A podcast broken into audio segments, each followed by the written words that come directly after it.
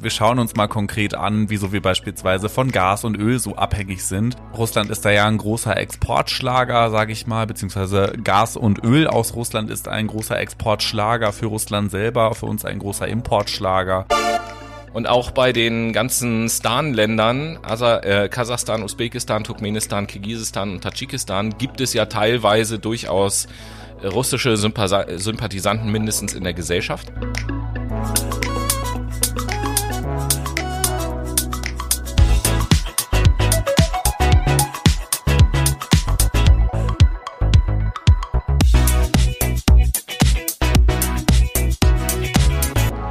Sie, liebe Menschen, aus Bagdad. Deswegen diese Begrüßung mit äh, Lokalkolorit, denn wir sind diese Woche im Irak der berühmteste und beliebteste Podcast und äh, aus Bagdad äh, winke ich mal rüber auf die andere Seite des Tisches zu Noah. Wunderschön. Servus dann auch von meiner Seite, rein bayerisch heute. Ah, so macht man das ja im Irak, äh, in Bagdad. Ja, genau. Wir sind heute zusammengekommen für eine neue Folge. Heute mit sonnigen Temperaturen. Erstaunlich, erstaunlich. Ja, stimmt. Äh, der Frühling scheint sich langsam anzupirschen. So möchte ich das mal beschreiben. Hm. Das macht mir tatsächlich richtig gute Laune. Deswegen trinken wir auch heute im Podcast Bier. Haben wir lange nicht mehr gemacht. Das ist Mal ganz wahr. abgesehen davon, dass wir lange auch nicht mehr zusammen aufgenommen haben, sondern die letzten Wochen ja immer per Fernaufnahme, wie wir so schön sagen. Ja, das hat man auch manchmal gehört in den äh, Aufzeichnungen. Aber so ist das ja nun mal, wenn man berufstätig ist. Da funktioniert das nicht immer face to face. Das kommt mal vor und wir können insofern auch schon vorwarnen, das wird auch demnächst wieder mal vorkommen. Äh, umso mehr genießen wir das heute. Und weil Noah in einer so positiven Stimmung ist, haben Ja. wir uns auch ein total positives Thema ausgesucht. Ganz heute. genau. Heute geht's um Putin. Genau.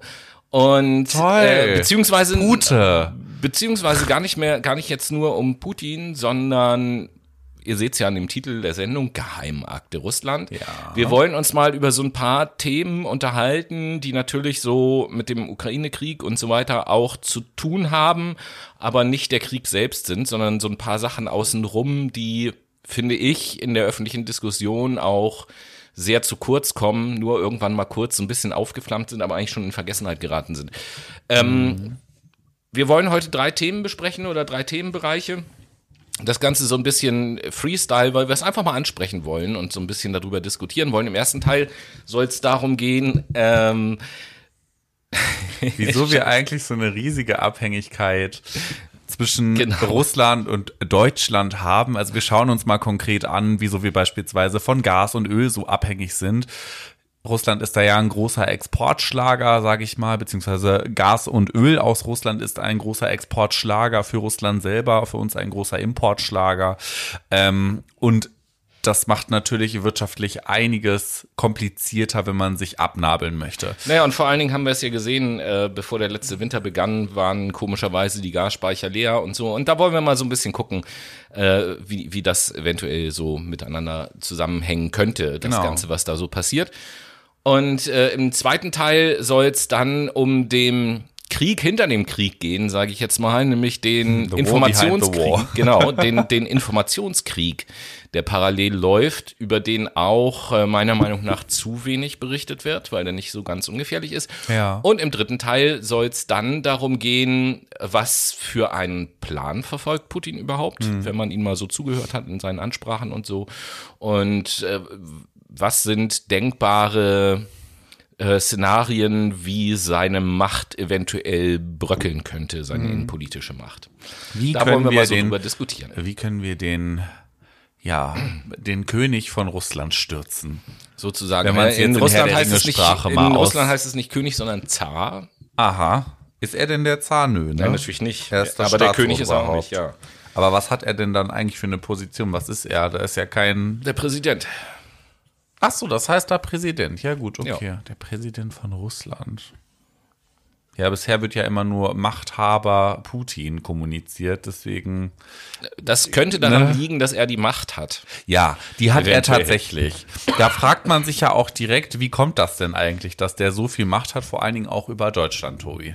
Ja, also letzten Endes haben wir es ja alle mitbekommen, wie ich das eben schon gesagt habe, als der Winter drohte und da ähm, haben wir auf einmal gesehen, was für Probleme Deutschland hatte aufgrund der Abhängigkeit von russischem Gas. Und jetzt geht's natürlich um die Frage, wie es zu so einer starken Abhängigkeit von einem einzigen Land überhaupt kommen konnte. Mhm. Weil grundsätzlich ist es ja so, Abhängigkeiten gibt's ja in ganz, ganz vielen Bereichen und zu ganz unterschiedlichen Ländern. Ja, aber natürlich. So, das ist ja, also die, die, die ganze Welt ist ja mittlerweile zu einem einzigen riesigen Netzwerk geworden, Netzwerk, das aus Abhängigkeiten besteht. Die Globalisierung verlangt das ja auch schlussendlich. Natürlich. Wenn du deine Flugmango im Dezember in, äh, im Penny kaufen möchtest, natürlich musst du dann mit einem anderen Land, was halt dieses Produkt exportiert, kooperieren. Ne? Genau. So, und so gesehen kann eigentlich kaum ein Land auf der Welt mehr alleine existieren. Das gibt so dieses, äh, in einem kleineren Beispiel, dieses schöne äh, Beispiel sind jetzt Bilder, ich muss sie beschreiben. Das geht natürlich im Podcast nicht, die zu zeigen. Äh, nutze ich auch in Seminaren ganz gerne, wo auf der einen Seite so ein Faustkeil abgebildet ist und auf der anderen Seite eine Computermaus. Mhm. So, und wenn man sich mal anguckt, was die beiden Dinge gemeinsam haben, dann haben die gemeinsam, dass die von der Form her beide für die menschliche Hand gemacht sind. So. Mhm. Was die beiden unterscheidet voneinander miteinander ist, dass der Faustkeil, der konnte von einer Person hergestellt werden und das Wissen konnte auch weitergegeben werden. Bei einer Computermaus ist es so, dass es keinen einzigen Mensch auf der Welt gibt, der alleine eine Computermaus herstellen kann. Ganz genau so ist so, es. So, das gibt irgendwo jemanden, der die Rohstoffe abbauen kann, dann gibt es irgendwo jemanden, der die Rohstoffe bearbeiten kann, dann gibt es irgendjemanden, der das in Form bringt, dann gibt es irgendjemand, der sich mit Elektronik auskennt, dann gibt es irgendjemand, der das zusammenbaut und so. Und das Diese ist ein Sinnbild dafür. Prozess, Werteketten, wie man das ja auch in der Betriebswirtschaft am Ende nennt und äh, Volkswirtschaft, sorgen halt dafür, dass wir globale Beziehungen pflegen müssen in wirtschaftlicher Hinsicht. Und das sorgt natürlich dafür, wenn man von bestimmten Ländern die halt ein bestimmtes Produkt, was eine Einzigartigkeit darstellt, zum Beispiel bezieht, Rohstoffe, zum Beispiel Rohstoffe, woraus wir ja auch dann weitere ähm, Güter generieren können. Wenn da so eine hohe Abhängigkeit oder was heißt, wenn, wenn man da so eine hohe Abhängigkeit erzeugt, die ist ja alleine schon gegeben, dadurch, dass derjenige halt beispielsweise auf dem Markt das günstiger anbieten kann Aha. oder auch wesentliche Standards beispielsweise einhalten kann, die die Europäische Union in unserem Fall vorgibt. Somit hat man dann eine Abhängigkeit geschaffen, die nicht unbedingt gut ist, aber die zwangsweise passiert. Und da ist ja schon mal die erste Erklärung gewesen in dem, was du gesagt hast, weil also dennoch ist es so, dass die Energieabhängigkeit von Russland schon außergewöhnlich ist, weil es sich eben so auf ein Land äh, konzentriert und die naheliegende Antwort erstmal natürlich, warum das so ist, ist, dass russisches Gas einfach günstig gewesen ist. Ja. So Stichwort der Markt regelt und so. Aber selbstverständlich gibt das noch viel mehr Hintergründe. Wenn man nämlich so ein kleines bisschen tiefer gräbt, dann stößt man auf ein Netzwerk aus deutschen PolitikerInnen, ManagerInnen und Anwältinnen, die Deutschland über Jahre hinweg in diese Abhängigkeit geführt haben. Und über zwar ganz, und zwar relativ gezielt. Ja, da kommen wir gleich dazu. Ähm, es wurde nämlich im Laufe der Zeit so ein Netzwerk aus mehr oder weniger undurchsichtigen Firmen, Vereinen, Veranstaltungen und Arbeitsgruppen aufgebaut, die dann mit entsprechender Lobbyarbeit auch noch unterstützt wurden, alle mit dem Ziel, die Energiepartnerschaft mit Russland zu verstärken. Ich will mal mit einem Beispiel anfangen mit ähm, der Firma VNG. VNG ist neben Gazprom der größte äh, russische Gasimporteur in Deutschland. Okay. Und ähm, Bernd Kaltefleiter, so heißt er, ist Manager des äh, Leipziger Energiekonzerns. Mhm. Und der hat zum Beispiel ein Grußwort gesprochen auf der deutsch-russischen Rohstoffkonferenz im Jahre 2012. Und er ist der Vorsitzende des Vereins Deutsch-Russische Rohstoffforum. Schon mal zwei Sachen, eine Veranstaltung und ein Verein, wo die Namen sehr, sehr ähnlich sind. Das hatten wir schon mal, als wir über das Thema IT-Sicherheit geredet haben, mhm. äh, basierend auf der Jan Böhmermann-Recherche. Und das ist auch sicherlich beabsichtigt, dass die so ähnlich klingen. Und auf den Konferenzen dieses Vereins sind auch immer wieder Lobbyisten und Politiker angetroffen worden.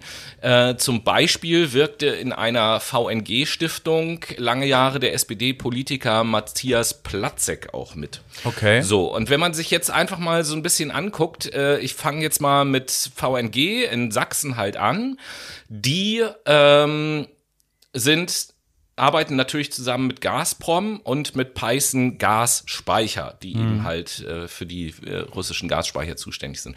Und zu VNG gehören eben halt ein paar Lobbyorganisationen, zum Beispiel die eben angesprochene VNG Stiftung oder Ja. das deutsch-russische Forum oder die deutsch-russische Gesellschaft zu Leipzig, aber auch die CDU Sachsen unterstützt äh, den Verein. Und Mhm. Weil die natürlich auch Arbeitsplätze sich hat, ne? Das ist wahrscheinlich ein Motiv dahinter. Wa- Warum auch immer. Ja. Da kann man jetzt, da kann man jetzt drüber Mutmaßen. Mhm. spekulieren. Äh, Wenn man jetzt zum Beispiel auch weiß, dass in, in Russland in den letzten Jahren viele ehemalige führende Politiker gut dotierte Jobs in Russland bekommen haben, Mhm. in Aufsichtsräten und so weiter und so fort. Da brauchst du ja nur mal unseren Altkanzler Schröder dir anschauen. Zum Beispiel. So, aber das gibt halt noch mehr, weil im Dunstkreis halt dieser von mir eben genannten und ein paar anderen Lobbyorganisationen im Zusammenhang mit der VNG tauchen dann so Namen auf wie Michael Kretschmer, der Ministerpräsident von Sachsen, oder Klaus Töpfer, ein ehemaliger Bundesminister, also Ja. Bundesumweltminister, ähm, Falk Tischendorf, ein Anwalt, der in Moskau seine Anwaltkanzlei hat, Manuela Schwesig, äh, zu der Zeit noch Ministerpräsidentin von Mecklenburg-Vorpommern, Edmund Stoiber als Ex-Ministerpräsident von Bayern, Stanislav Tillich als Ex-Ministerpräsident von Sachsen und eben halt Bernhard Kaltefleiter, den ich eben gesagt habe, der Manager von VNG. So. Das ist jetzt ja nur in Sachsen. Wenn wir zum Beispiel nach Mecklenburg-Vorpommern gehen, da haben wir ja äh, die Situation, dass ähm, dort Nord Stream ein Thema gewesen ist, sowohl eins als auch zwei. Die kommen ja beide in Mecklenburg-Vorpommern an. Das heißt, damit hat die Landesregierung zu tun. Und auf der anderen Seite natürlich auch wieder Gazprom. Ja, klar. Logischerweise. Ja, ja. Und auch hier gibt es ähm, einige Lobbyorganisationen, die auch von der Landesregierung Mecklenburg-Vorpommern unterstützt werden. Äh, zum Beispiel die Organisation Russlandtag oder das Ostinstitut e.V., die Klimastiftung Mecklenburg-Vorpommern, die deutsch-russische Partnerschaft. Und auch hier tauchen wieder so Namen auf wie mal wieder Manuela Schwesig, äh, jetzt schon zum zweiten Mal, damals auch noch Ministerpräsidentin, der mittlerweile verstorbene Wolfgang Clement, der ehemalige Bundeswirtschaftsminister. Erwin Sellering ist mal Ministerpräsident von Mecklenburg-Vorpommern gewesen, wieder Falk Tischendorf, dieser Anwalt aus Moskau schon wieder, Nanu Nanu, und Sigmar Gabriel im Übrigen auch, ehemaliger Wirtschaftsminister.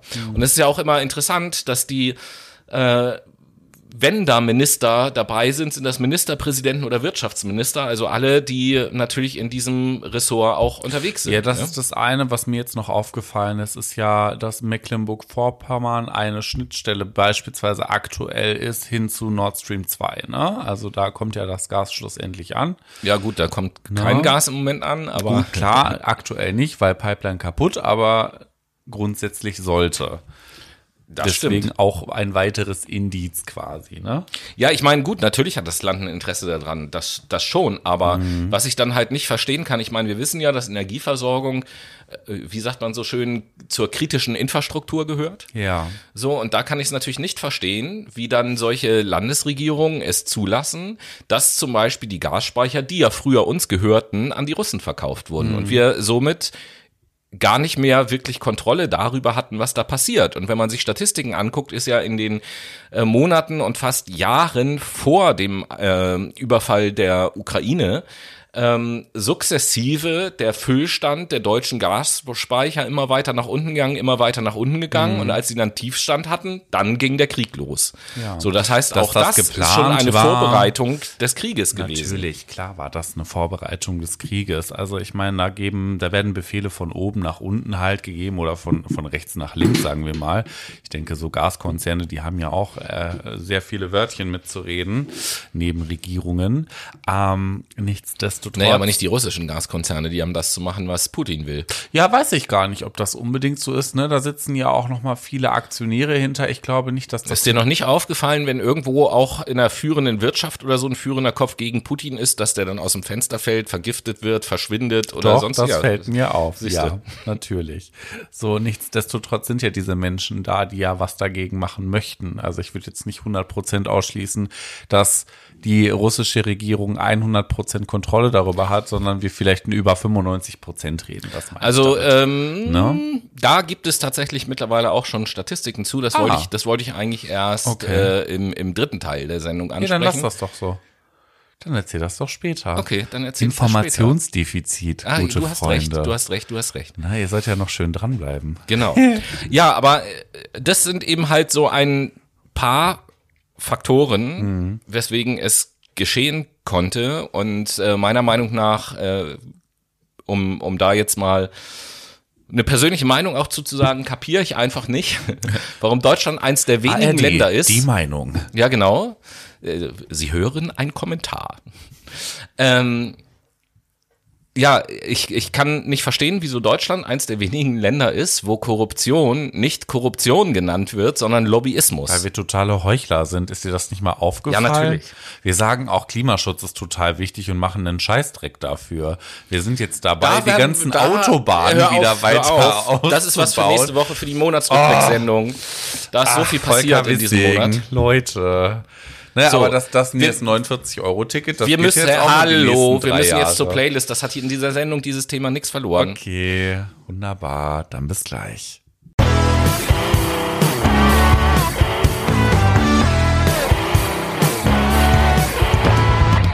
Wir sind wieder da mit der Late Machado Playlist. Ihr kennt das Spiel ja schon. Das ist unsere Playlist von uns für euch auf Spotify. Ja, aber was die Leute natürlich noch nicht wissen, die lieben Menschen da draußen, ist, wo findet man diese Playlist denn? Ihr habt zwei Möglichkeiten.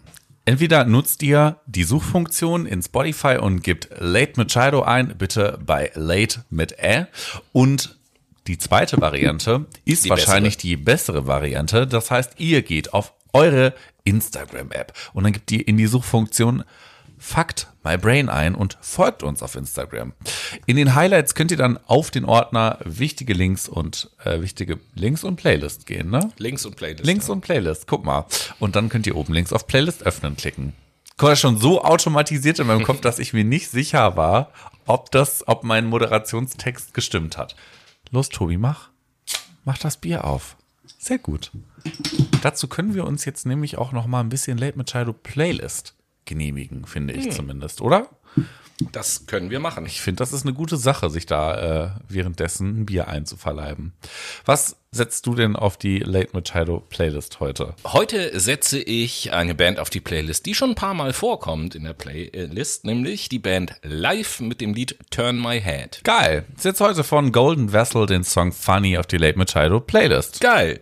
Naja, wie dem auch sei, damit sind wir im zweiten Teil und jetzt gucken wir uns The War Behind the War an.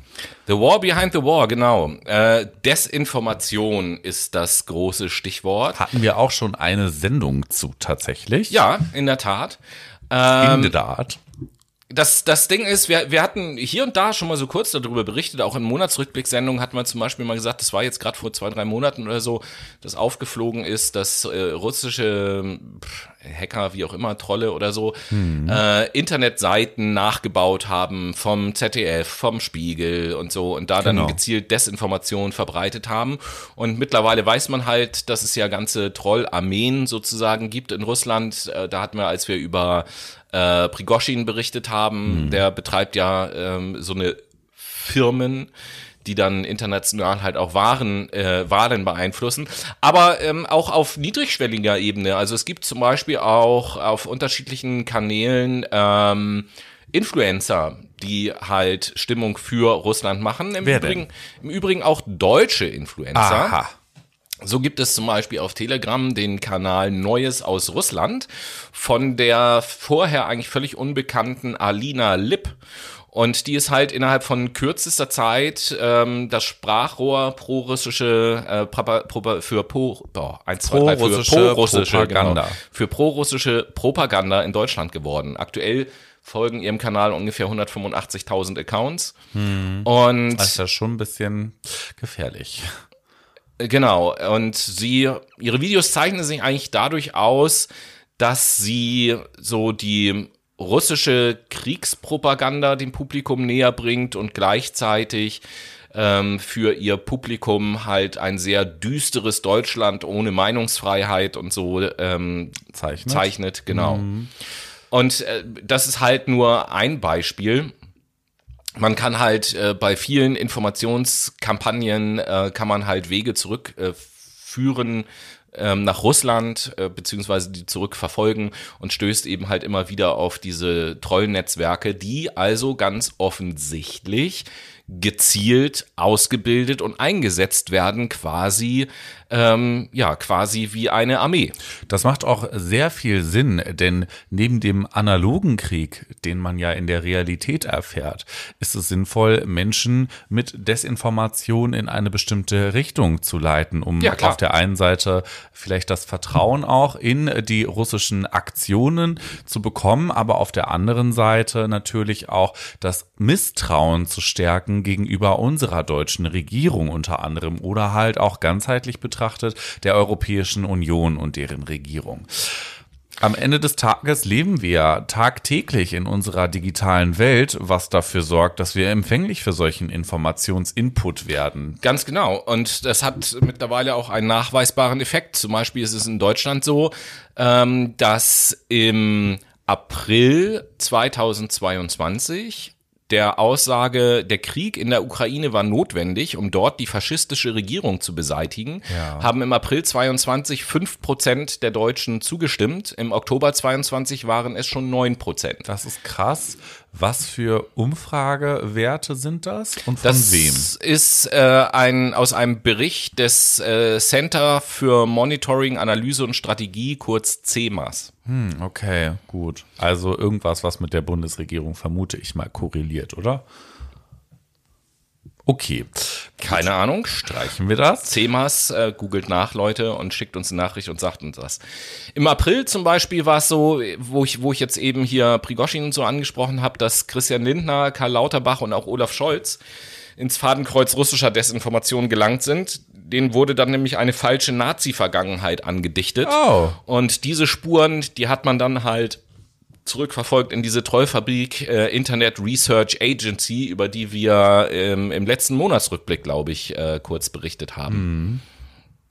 Und ähm, ja, die, die ganze Reihe lässt sich, lässt sich so fortsetzen eigentlich, was da passiert ist. Das, das fängt eigentlich auch schon äh, mit Beginn oder, oder äh, vor dem Krieg an zum Beispiel. Hat's am, ich meine, am 24. Februar war ja der völkerrechtswidrige Überfall. Ja. Am 21. Februar ähm, gab es im russischen Fernsehen eine Live-Übertragung einer Sondersitzung ähm, des, des Parlaments oder zumindest der Regierung und der ganzen Minister und Putin und so. Und ähm, man hat im Nachhinein rausgefunden, weil man die Fernsehbilder vergrößert hat und dort die Uhren von den Leuten sichtbar waren, dass es gar keine Live-Übertragung war, sondern im Vorab aufgezeichnet. aufgezeichnet wurde, aber als Live-Übertragung verkauft wurde beispielsweise. Also auf, auf Ebenen sowohl im Ausland als auch im Inland äh, gehört diese ganze Desinformationsstrategie zu der Kriegsstrategie Russlands. War aber auch nicht so smart, die Uhren nicht einfach umzustellen, oder? Ich meine, da hätte man ja selber drauf kommen können, wenn man schon so perfektionistisch rangehen möchte, um Menschen zu täuschen. Das Problem an Naja. Desinformation ist ja, dass selbst wenn das aufgeklärt wird, Ja. die, die Information der Aufklärung, die Leute, die es eigentlich erreichen müsste, ja überhaupt gar nicht mehr erreicht. Nee. Warum auch? Ich meine, man ist ja auch schon in den Fängen der Information und hat dem Ganzen einen messbaren Wert beigesteuert, ne? Ein Vertrauenswert, worauf man dann weiter aufbaut. Und ich, wenn wir eins wissen, dann auch, dass unser Gehirn gerne Informationen dazu erfindet, um eine Geschichte komplett zu machen. Und wenn sich das für uns stimmig anfühlt, warum sollten wir davon abweichen? Warum sollten wir ein Inkohärenzgefühl in uns erzeugen? Wenn sich doch gerade die, die ganze Erklärung für uns stimmig anfühlt. Wir lassen Ja. uns dabei. Und selbst, selbst Norddeutschland ist nicht verschont geblieben. Äh, da gab es dann mal eine Meldung, äh, dass in Bremen Stinger-Raketen aufgetaucht seien, die für die Gegenoffensive in Charkiw bestimmt waren. Okay. Was sich dann im Nachhinein auch äh, als Fälschung herausgestellt hat. Da kursiert, kursiert ja ein Video, äh, von dem dann nachgewiesen werden konnte, dass es äh, manipuliert war. Ja, auf diesen Ebenen in Deswegen, was wir damit nur sagen wollen, ist, wenn ihr euch mit dem Thema auseinandersetzt, ähm, auch gerade im Internet oder so, Careful. ganz genau. Ganz einfach. Also wenn ihr Quellen für ein wenig, naja, wie äh, drücke ich das jetzt politisch korrekt aus? Ich glaube, ich mache es einfach nicht. Wenn ihr Quellen für absolut komisch haltet und euch denkt, oh gut, da, da kann irgendwas nicht stimmen und ihr möchtet irgendwie referenzieren, passt das denn auch? Ist das wirklich die ZDF-Seite oder so? Entweder schaut ihr euch die URL an, das ist das eine. Da findet sich in der Regel eigentlich schon ein, eine Auffälligkeit oder ihr schaut ins Impressum. Das kann natürlich auch sein, weil in der Regel ist das nicht so gut nachgebaut. Ähm, auch wenn es Copy-Paste ist, aber da sind trotzdem sehr oft Fehler. Ähm, und seid einfach auffällig, von wem ihr äh, auffällig, seid vorsichtig, von wem ihr auffällige Informationen in die Hand bekommt und ähm, naja, dem Ganzen auch nochmal Vertrauen schenkt. Ne? Also wir haben ja alle durch die Corona-Pandemie gelernt, Telegram und WhatsApp-Gruppen sind jetzt vielleicht nicht mhm. das Medium der Wahl, um vertrauenswürdige Quellen in äh, seinen Informationsfluss gespielt zu bekommen. Da sollte man vielleicht doch nochmal kritisch hinterfragen und das, was nochmal dazu kommt, ist ja auch, auch wenn ihr gute Quellen und der Meinung seid, ihr habt eine gute Quelle gefunden, ähm, die von Professor Dr. Dr. Schlag mich tot ist, auch da hinterfragt euch nochmal selber, kann das denn unbedingt sein? Sucht vielleicht Gegenquellen, ne? Also man muss heutzutage sehr, sehr vorsichtig sein und Medienkompetenz. Und ansonsten kann entwickeln. ich auch die Seite von Korrektiv empfehlen. Äh, die machen immer sehr gute Recherchen und Faktenchecks und so weiter und so fort. Genau, ansonsten könnt ihr auch nochmal den Faktencheck nutzen, den es ja im Internet gibt.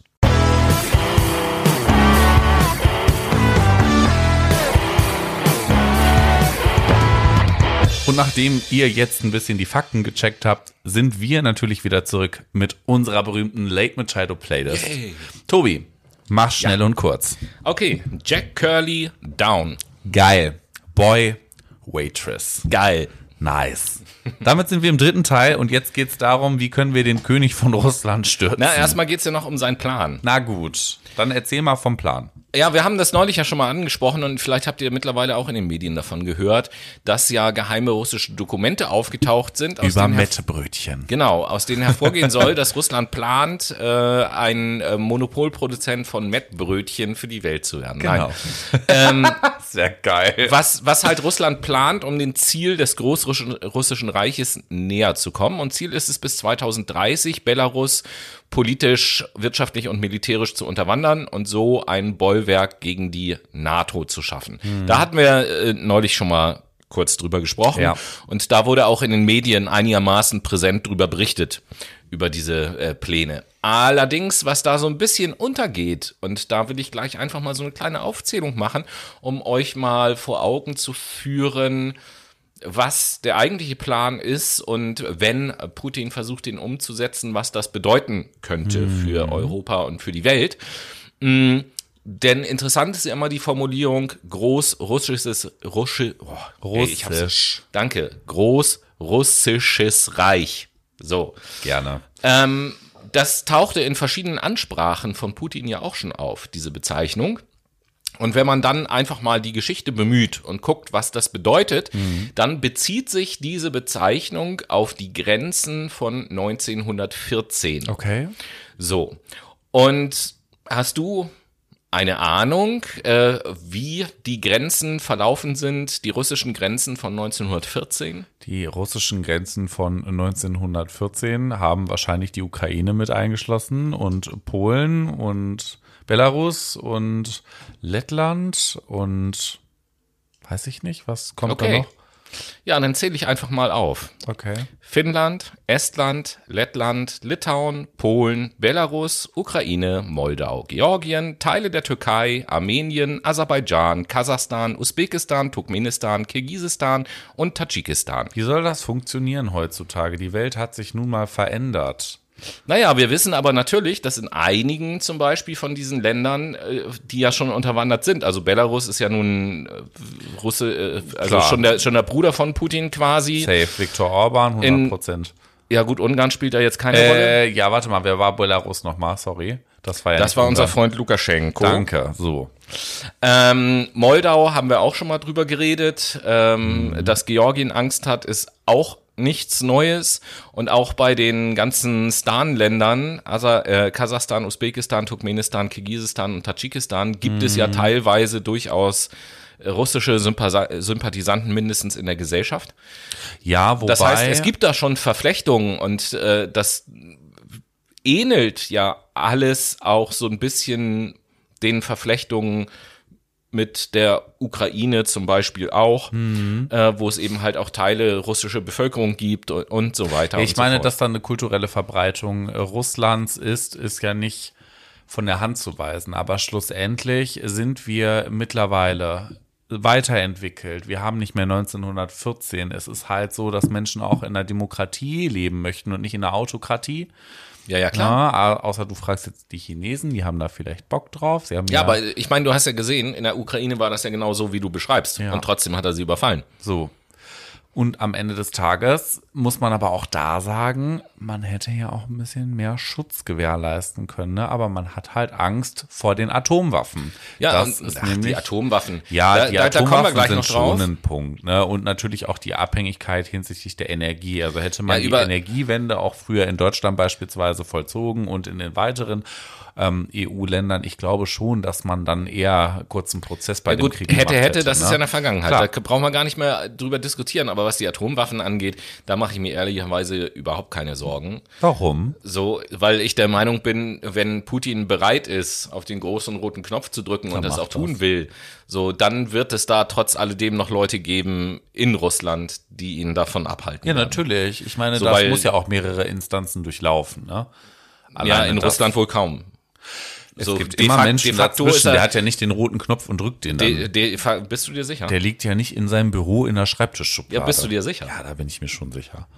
Ich wäre mir da an deiner Stelle nicht so sicher. Als ehemaliger Geheimdienstchef weiß er schon, wie er seine äh, Macht sichern kann. Ja, das kann gut sein, aber es gibt ja auch politische Beobachter und es gibt militärische Beobachter und es gibt ja auch militärische ExpertInnen, die viel zu sehr in Talkshows aktuell unterwegs sind. Ja, die in Russland schon lange gar nicht mehr sein dürfen und äh, da rausgeschmissen wurden. Russland ja. hat doch gerade zum Beispiel äh, den, einen Vertrag mit den USA gekündigt, genau. was auch zur Folge hat, dass äh, das Thema Atomwaffen nicht mehr überwacht werden kann in Russland. Ja.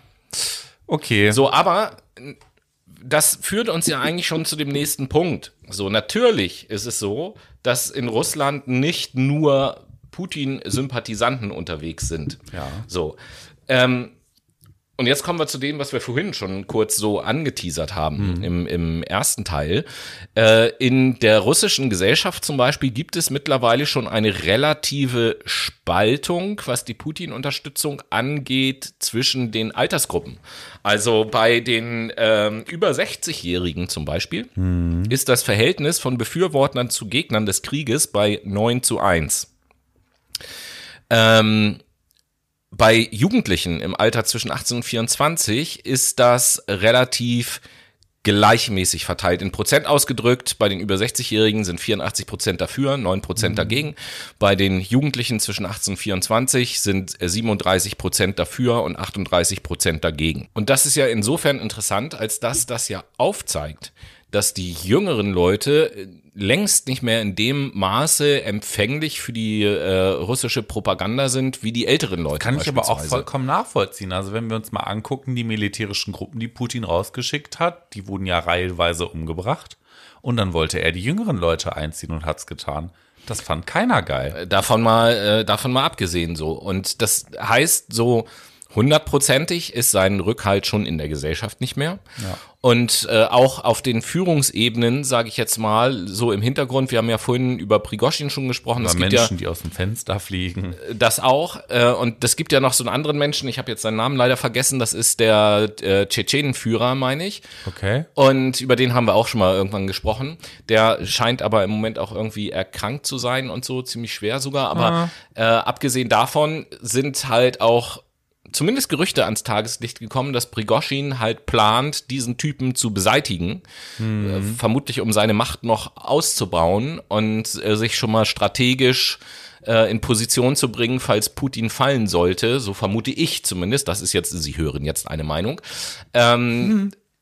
Um sich strategisch in Position zu bringen, um dann sozusagen das Machtvakuum zu füllen, wenn Putin stürzen sollte. Ja. Ähm, und ich meine, Prigoschin, ihr erinnert euch vielleicht noch, ne, der Chef der Gruppe Wagner und der Mhm. Chef von diesen Trollarmee-Geschichten und der hat noch einige andere Unternehmen und so. Ist aber auch gar nicht so abwegig, dass, äh, dass Putin gestürzt wird und quasi dann eigentlich nur die Wahl hat zu sterben, ehrlicherweise, oder? Ja, ansonsten äh, Kommt groß, groß, ins irgendwo, groß irgendwo ins Exil gehen wird schwierig. Daher, ich glaube, heute oder gestern hat doch der internationale äh, Gerichtshof einen Haftbefehl gegen ihn erlassen. Oh. Ja, ist halt in Russland nicht wirksam, weil Russland den Gerichtshof nicht anerkennt. Ja. So, aber es ist ja zumindest schon mal eine, eine Geste, dass er halt wegen Kriegsverbrechen angeklagt Na, wird. ganz klar. Das heißt, er hat eigentlich nur noch die Wahl zu sterben oder halt einen roten Knopf zu drücken und alle in die Luft zu jagen. Aber ich glaube, das macht er nicht, weil vorher wird er bombardiert. Ja, und vor allen Dingen wird irgendwann auch der Widerstand der ganzen Oligarchen, glaube ich, auch größer werden. Äh, nämlich spätestens dann, wenn die halt auch spüren, also wirklich spüren, ähm, dass sie selber allein aus finanziellen und wirtschaftlichen Sachen ähm, ja vor in der Bedeutungslosigkeit verschwinden könnten oder mit in den Abgrund gerissen werden könnten mit Putin. So noch haben die alle genug Kohle und noch laufen viele Sachen mit anderen Ländern Geschäfte und so. Ich meine selbst klar. sel selbst wir kaufen ja jetzt Gas von Ländern, äh, die das Gas wiederum von Russland kaufen. Ja, einfach sinnfrei mal wieder, anstatt Geld zu investieren in die Modernisierung unserer Energiewirtschaft. Ja ne? gut, das äh, selbst wenn man das Geld investieren könnte, kann ich würde natürlich nicht nicht jetzt äh, da, da einen Effekt erwarten. Ne? Gut, aber die Frage Das ist ja, ist die einzige Wahl oder das einzige Mittel, um Putin zu stürzen, Selbstmord seinerseits? Nein, mit Sicherheit nicht. Also äh, es gibt für mich verschiedene denkbare Szenarien. Äh, tatsächlich zum Beispiel, dass er quasi beseitigt wird. Das halte ich für denkbar. Ich kann schlecht einschätzen. Haben wir jetzt Mord? Ja, genau. Ich, ich kann nicht schlecht einschätzen, wie wahrscheinlich, äh, wie wahrscheinlich das ist. Dass er zurücktritt, die, diese Wahrscheinlichkeit äh, halte ich gen Null gehend. Und wenn, dann nicht freiwillig. Ähm, ansonsten kann ich mir aber auch immer halt noch vorstellen, dass es zu einer Ausweitung der hier und da ja doch vorhandenen Proteste auch kommt und äh, irgendwann deswegen er sich nicht mehr halten kann. Das sind alles Sachen, die ich für möglich halte. Was ich ja letztes Jahr, als der Krieg begonnen hat, auch schon gesagt habe, diesen Krieg halte ich persönlich für den Anfang vom Ende von Putin. Das habe ich letztes Jahr schon gesagt. Und ich bin auch der Meinung, dass das äh, vielleicht nicht dieses, aber spätestens, ne, spätestens nächstes Jahr vorbei ist mit Putin. Auf welche Art und Weise auch immer. Ist jetzt meine Einschätzung. Ich kann mich natürlich auch irren, aber, aber aktuell würde ich das so einschätzen. Ich bin gespannt, wie das wird. Wir Was brauchen auf jeden Fall. dazu? Also, ich glaube, ja, der hat nur noch die Wahl zu sterben, ehrlicherweise, weil, wie du schon gerade eben aufgezählt hast, ansonsten bauen sich um ihn herum gerade sukzessive Barrikaden auf für seine weitere Zukunft. Doof gelaufen für ihn, hätte er sich mal vorher überlegen müssen. Das ist das eine. Und das andere ist, welche Möglichkeit haben wir, damit das zukünftig vielleicht auch nicht so wird. Wir brauchen einen Perspektivwechsel und wir brauchen auch einen Wechsel innerhalb unserer deutschen und europäischen Energiewirtschaft. Das ist das eine. Und zum anderen brauchen wir eine weitere Veränderung unserer Konsumanlagen und unseres Konsuminteresses, weil deswegen verbrauchen wir so viel Energie. Ich habe mal ein kleines Beispiel. Da geht es jetzt nicht konkret um Gas, sondern da geht es dann um Benzin. Also in dem Fall auch ein Stück weit um Öl. Ne? Wir gucken uns hier an, wie wir in Deutschland Auto fahren. Pro Auto kommen 1,3 Personen. Hier in Hamburg habe ich mir das mal die letzten Tage einfach nur angeschaut, wie viele Leute in einem Auto sitzen. Da hast du vielleicht in jedem 20. Auto, dass mal zwei Leute da drin sitzen. Ansonsten guckt jeder alleine rum. Da vielleicht nochmal der Appell zu überlegen, es ist nicht vielleicht doch sinnvoll, ein paar Carpool-Lines irgendwie zu ziehen oder mehr den ÖPNV zu nutzen, na, um solchen Menschen am Ende des Tages nicht so viel Macht in die Schuhe spielen zu können. Ja gut, ein, Denn umwelttechnisch ist ich meine, der Verbraucher hat am Ende des Tages auch Macht indem er überlegt, mit was er konsumiert und mit was er zu Hause auch seinen Strom bezieht. Ob das jetzt nachhaltig ist oder ob es aus Gas und Ja, aus das Öl Problem ist. ist, dass es nicht der Verbraucher ist, der die Macht hat, sondern die Verbraucher sind, die die Macht haben. Das heißt, ich brauche Ja, eine Mehrheit genau. der Verbraucher. Ja, ja, ja, das ist Ne? immer die Mehrheit. Es ist immer das Netzwerk. Es funktioniert ja gar nicht. anders. Ja, aber es ist, wird, das ist ja sprachlich dann auch, weil in den Diskussionen wird ja auch immer gesagt, der Verbraucher.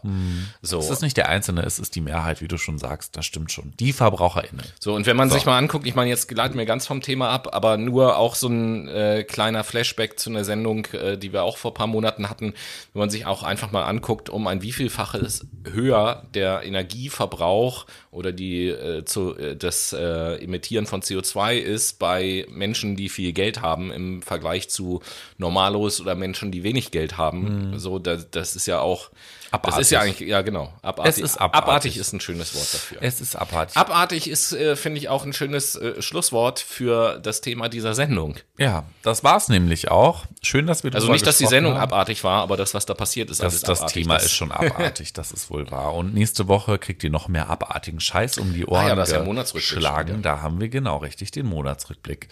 Da wird's dann FDP-lastig.